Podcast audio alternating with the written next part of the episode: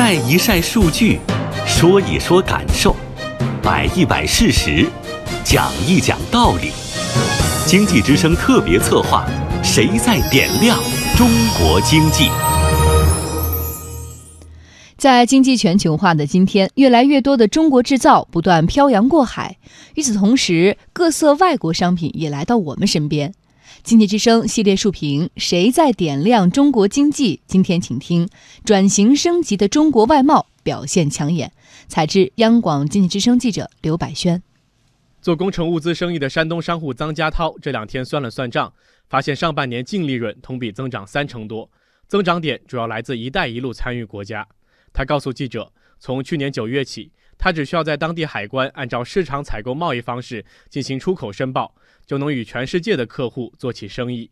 市场采购贸易方式作为一种外贸新业态，激活了很多不懂、不敢、不会做外贸的中小微企业，帮助他们进入了货通全球的贸易链条。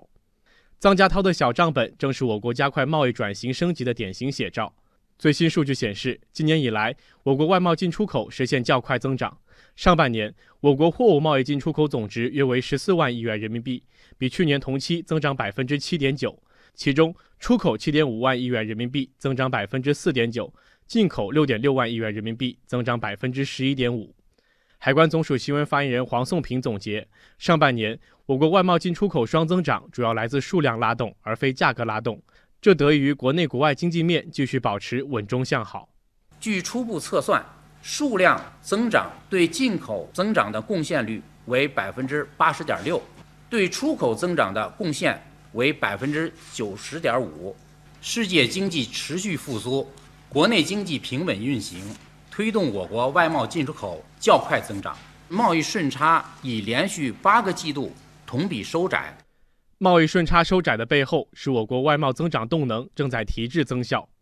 从出口贸易商品来看，上半年我国机电产品出口四点四万亿元人民币，增长百分之七，占我国出口总值的近六成。传统劳动密集型产品合计出口一点四万亿元人民币，下降百分之四，占出口总值的百分之十八点七。对外经济贸易大学国际经济研究院院长桑百川解读，这说明我国外贸结构进一步优化，背后是经济结构转型升级带来的红利。机电产品出口的增长，显示了中国经济结构升级的过程中，那我们技术密集型和资本密集型的产品表现出了较强的竞争力。劳动密集型的出口放缓，实际上表明我们的成本上升的条件下，经济结构也在升级的过程中所出现的一种结构性的调整。促进外贸平衡发展，积极扩大进口也是应有之义。从本月一号起，我国降低汽车整车及零部件进口关税税率，同时降低一千四百四十九个税目的日用消费品进口关税税率。另外，首届中国国际进口博览会开幕即将进入一百天倒计时。目前签约的世界五百强和龙头企业已经超过一百六十家，累计有来自一百二十多个国家和地区的企业完成签约。